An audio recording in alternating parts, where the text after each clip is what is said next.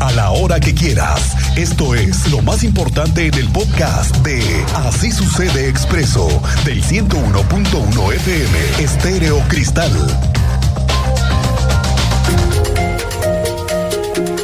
Por sexto día consecutivo, continúa el paro de labores en la Universidad Autónoma de Querétaro luego de que no haya acuerdos entre estudiantes y las autoridades académicas para dar seguimiento a los casos de acoso. Actualmente continúa bajo análisis de parte de jóvenes paristas la conformación de una mesa de trabajo para apoyar con la redacción de un pliego petitorio por parte de la universidad que pues, han tenido reuniones por competencias para que en su momento puedan atenderse las demandas de las y los estudiantes. Es importante mencionar que la comisión de redacción del pliego petitorio cuenta con representantes de las 14 unidades académicas de la universidad, así como participantes de los distintos campus. Alejandro Payán, tú estás muy de cerca cubriendo este movimiento estudiantil en la Universidad Autónoma de Querétaro que cumple ya el sexto día. Cuéntanos, muy buenas tardes. ¿Qué tal, Miguel Ángel? Muy buenas tardes. Pues efectivamente, como lo comentas, integrantes del Comité de Redacción de las Facultades Unidas de la UAC pidieron a la comunidad universitaria no difundir imágenes del interior del campus. Esto tras las fotografías de las pintas y actos vandálicos al interior de las diversas facultades como Derecho y Bellas Artes. Y las alumnas pidieron que no sean criminalizadas por estos actos. Cabe recordar que las fotos fueron publicadas en redes sociales por los propios estudiantes de esas facultades para manera de exigir un a la violencia y posteriormente fueron eh, se solicitó que sean bajadas de las redes sociales.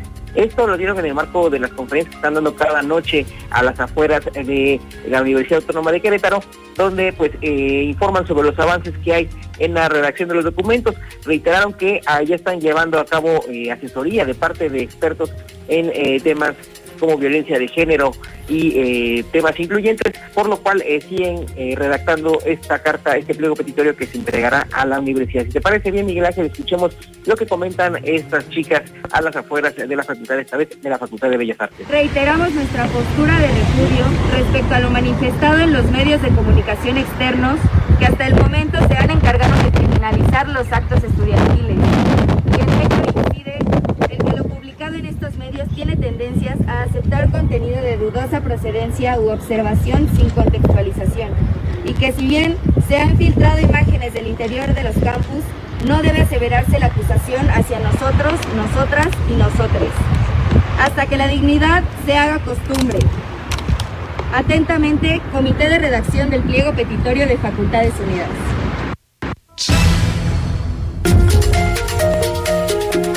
Alejandro. Miguel Ángel, pues como te comentaba, los estudiantes leyeron este comunicado para afirmar que ya reciben esta asesoría experta en los temas de perspectiva de género y legislación. Además, pidieron a la rectoría no difundir información sobre el paro que no haya sido publicada a través de un medio oficial del movimiento en redes sociales, que es un perfil de Facebook denominado Facultades Unidas WAC. Pidieron no ser, eh, como reiteraba, eh, criminalizados por estos actos eh, al interior de algunas facultades que ya han sido filtrados como Bellas Artes y Derecho, Miguel Ángel. Bien, gracias Alejandro, estamos pendientes. Un comunicado nuevo, el Colegio de Profesores, Profesores y de la Facultad de Ciencias Políticas y Sociales se está solidarizando ampliamente con el paro estudiantil que se inició el pasado viernes. Dice el comunicado, reconocemos que el problema de la violencia de género es estructural y amplio. Por tanto, nos afecta a todas, todos y todes. También reconocemos que los mecanismos para garantizar el acceso a una justicia pronta y expedita están rebasados. Así lo dice el comunicado, como prácticamente también lo dijo el lunes aquí en esos micrófonos la rectora. Están rebasados. ¿Por qué? Por la complejidad y la gravedad del problema. Y además se agregan los efectos derivados de la pandemia que agravó la violencia estructural y la de género en primer lugar.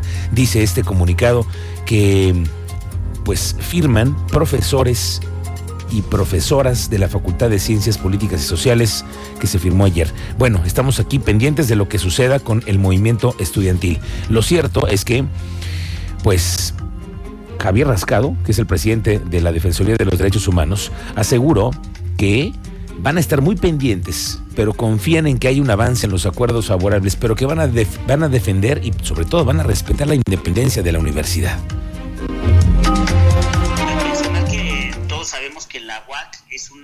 Una, de las instituciones de mucha importancia en la vida pública de, Querétaro y al igual que como está toda la sociedad en Querétaro, pues nosotros hemos estado al pendientes de esta situación y del avance que, ha tenido. De verdad que confiamos en que, las partes que, tienen un papel en toda esta situación pues puedan avanzar en los acuerdos y seguramente para fortalecer a nuestro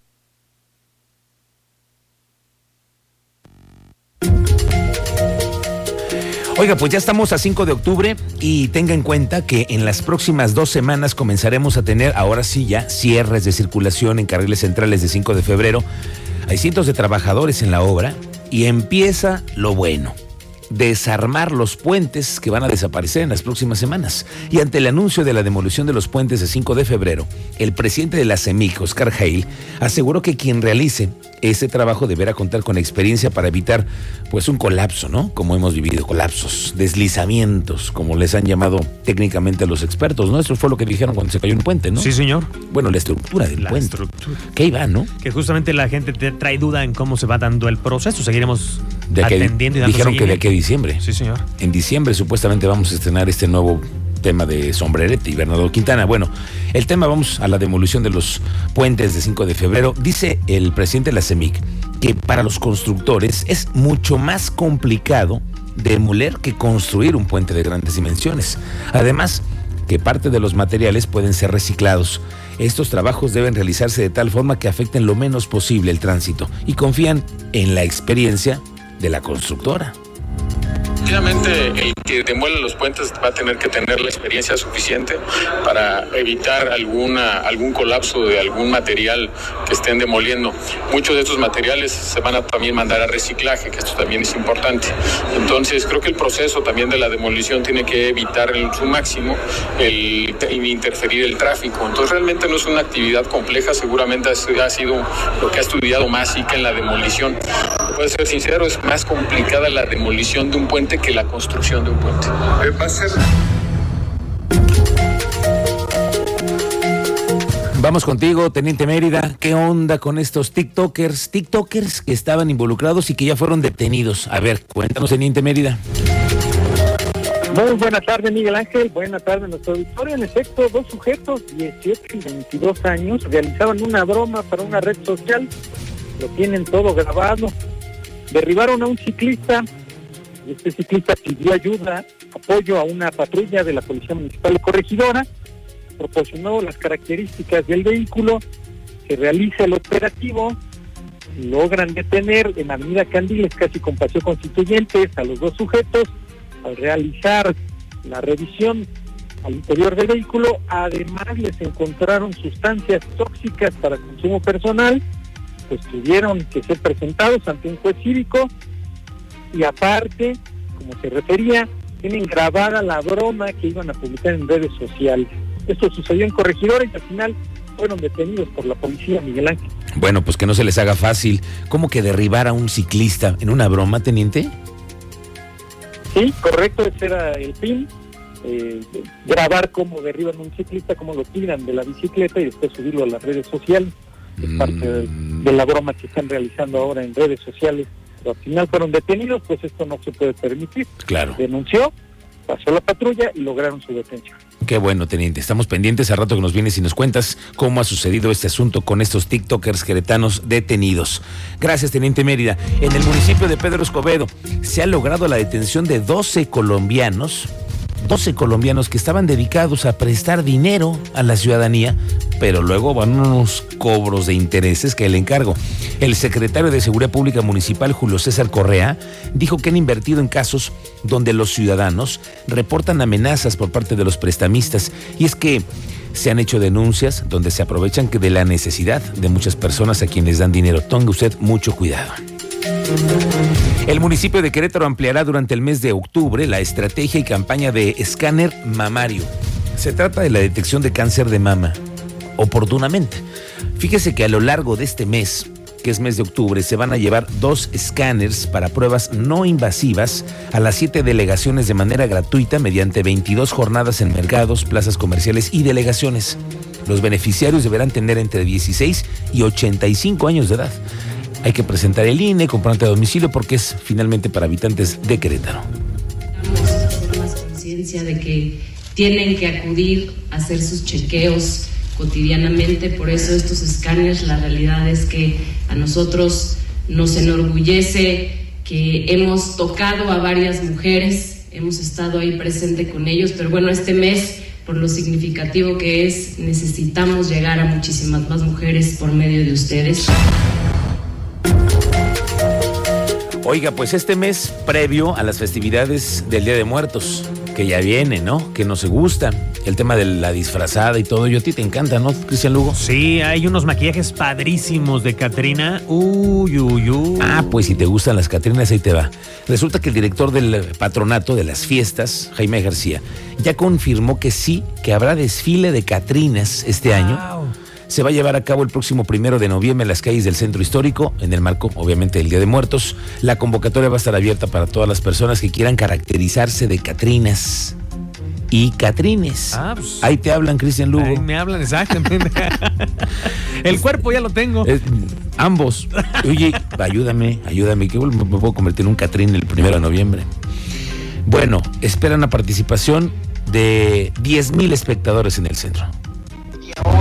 Vamos a tener el desfile de Catrinas y Catrinas de nueva cuenta el día primero de noviembre.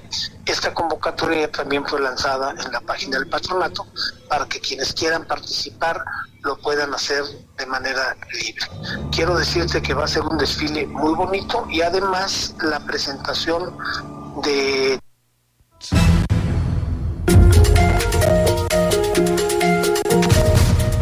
Bueno, al rato le decimos cuál van a ser las presentaciones extras que van a tener este asunto de las Catrinas, pero bueno, además hacemos la invitación para quienes le vayan pensando y le gusta escribir, pues para que también las calaveritas Ah. ahí vienen, ¿no? Ahí bien, que nos escriban una. Sí, sí, sí, por eso que, que le empiecen a pensar. Hay muchísima gente talentosa en nuestro auditorio que les encanta eso.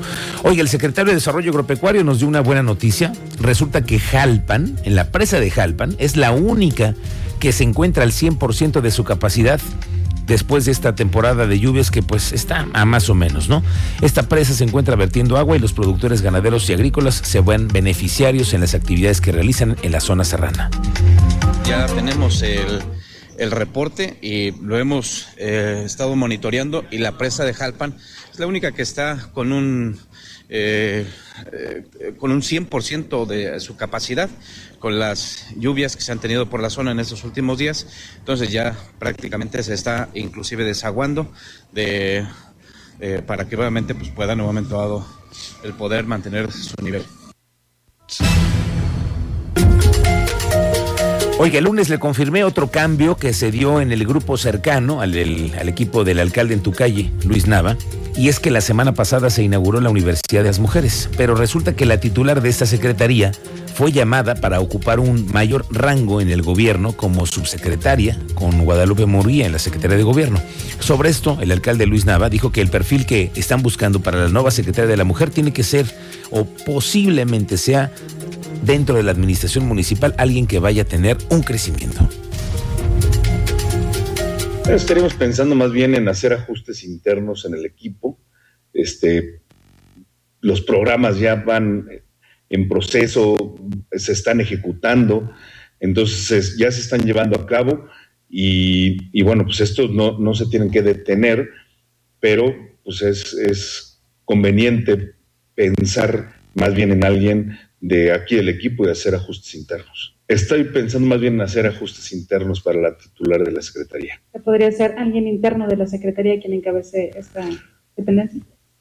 o de alguna otra secretaría o, o área de la administración.